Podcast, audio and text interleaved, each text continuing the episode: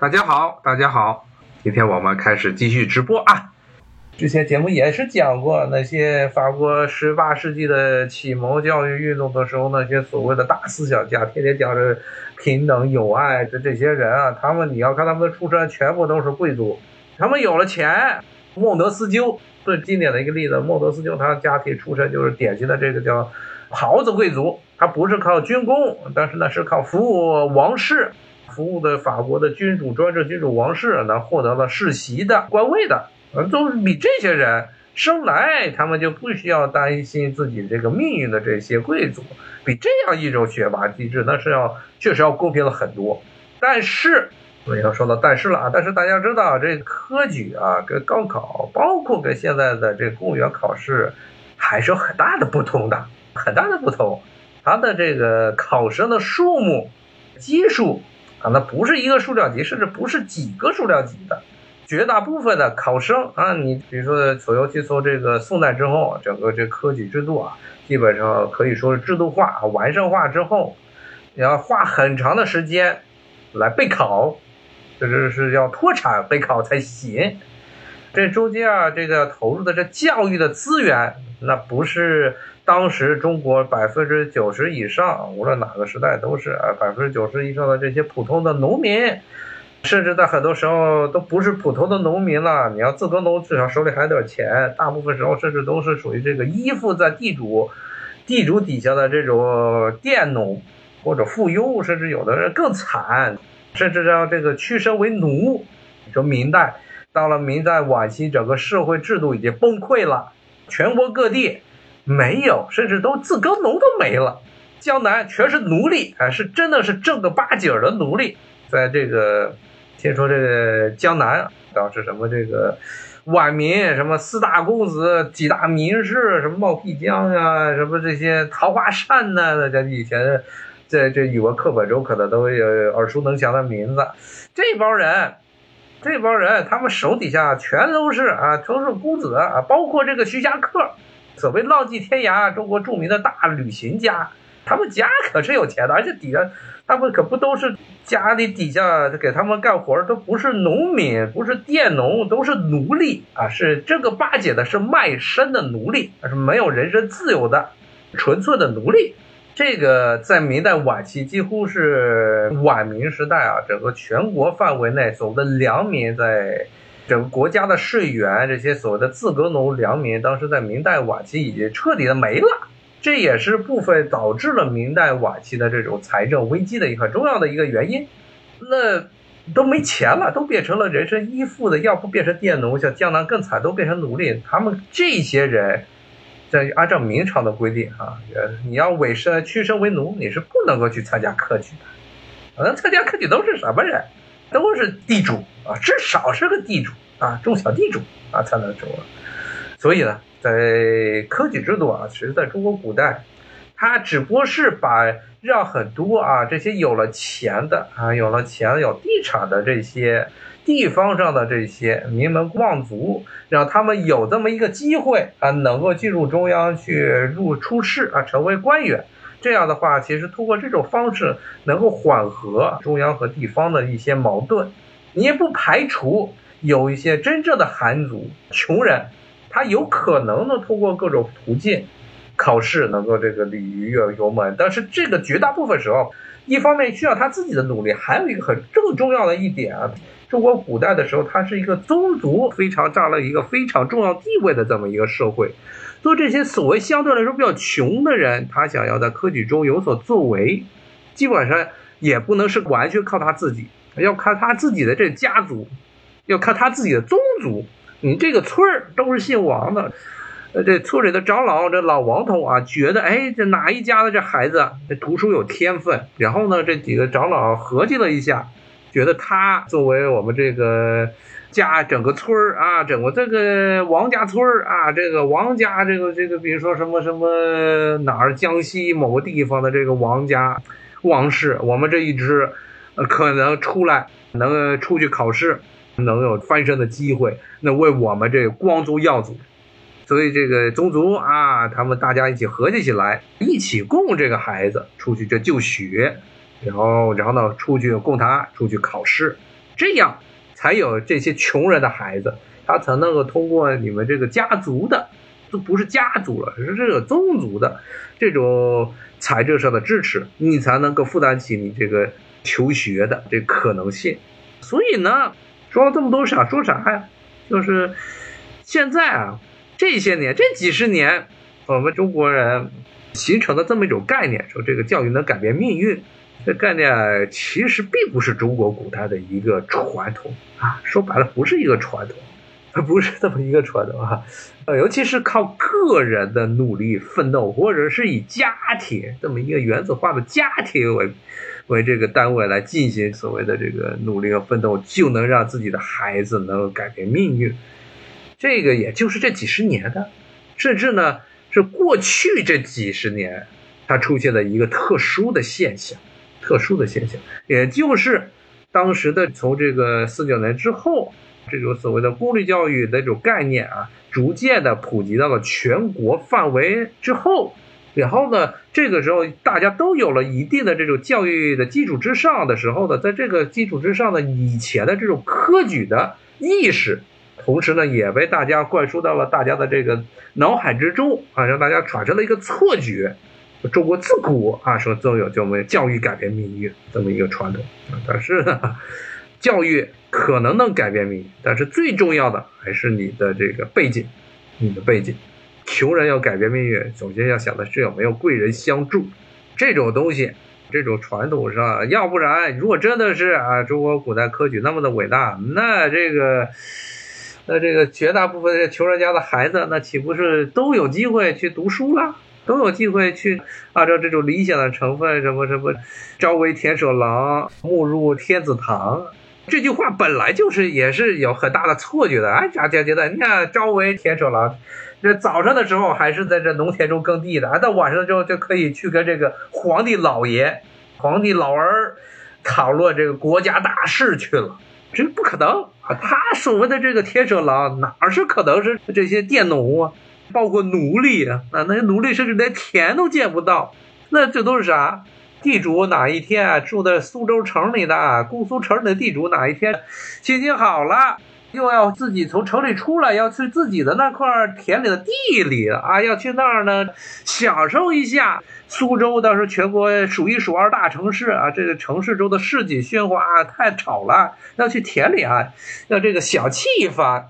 去当一当田舍郎。是这么种感觉，然后呢，去这个田里啊，这个稍微这个舒服一下，然后呢，过俩小时再回城里，然后可能如果是年轻的孩子，再让这个先生啊，这个拿这个教鞭啊，抽了几顿，接着去读书，啊，然后呢，考试啊，最后哎去了这个北京，啊，然后呢，这个殿试成功，哎呦，这好了，哎，这个就进翰林了，啊，成了这个。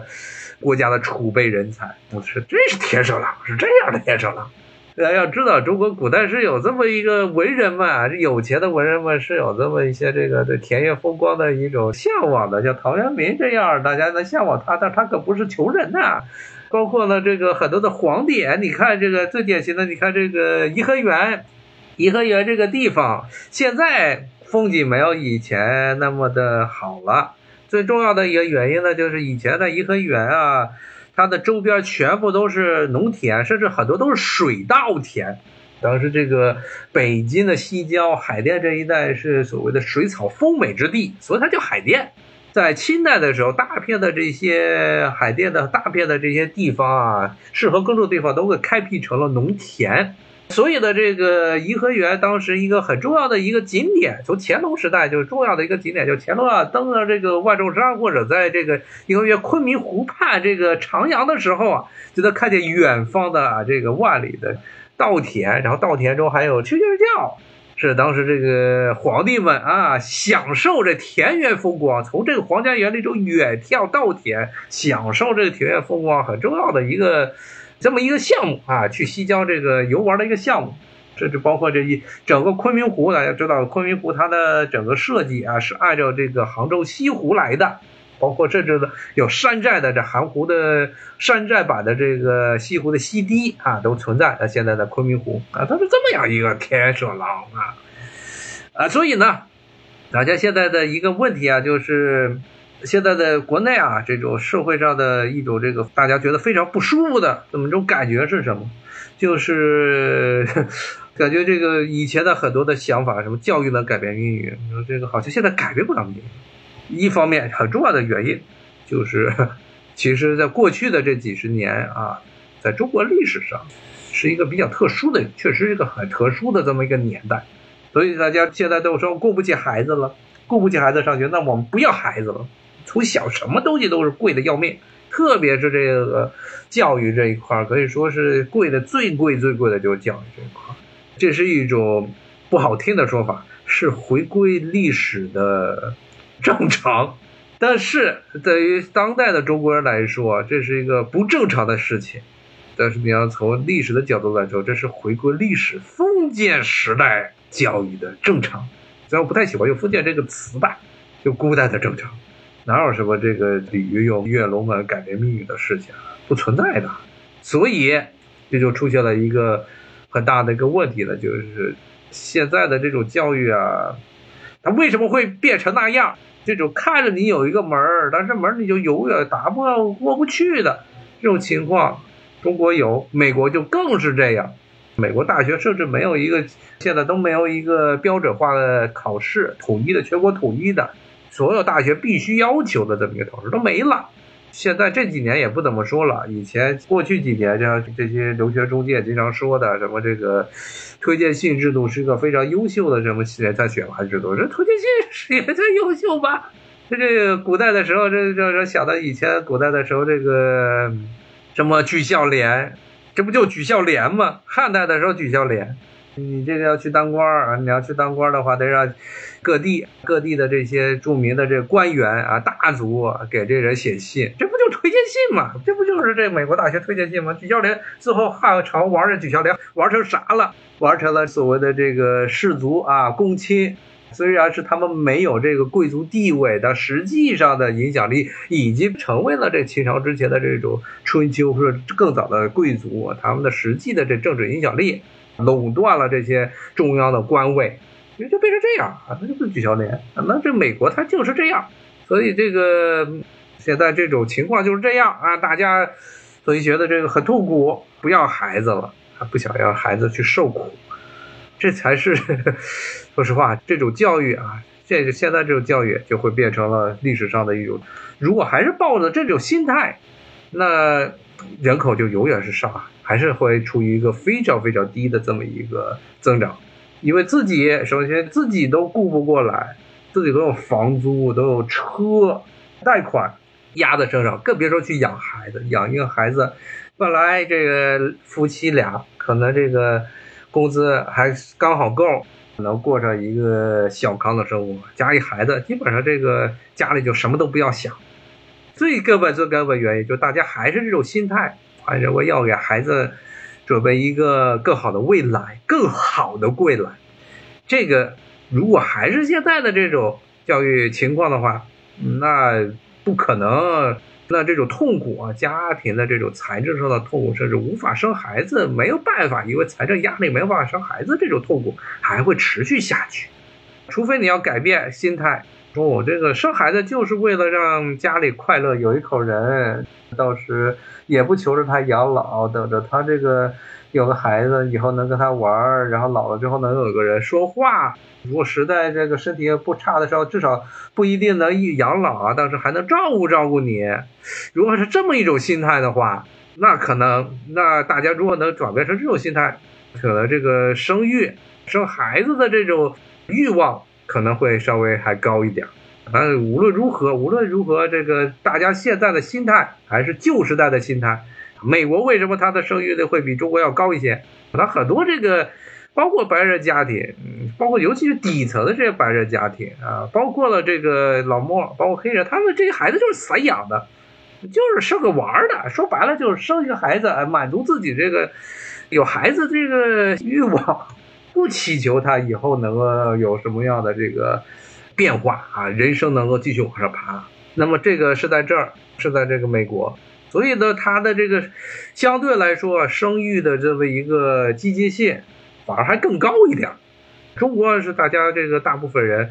被以前的这种相对来说比较公平的这种教育，可以说是这个 迷了眼睛，觉得好像这个作为中国人就应该是这么去教育孩子啊，这么去教育孩子，希望他以后能够成才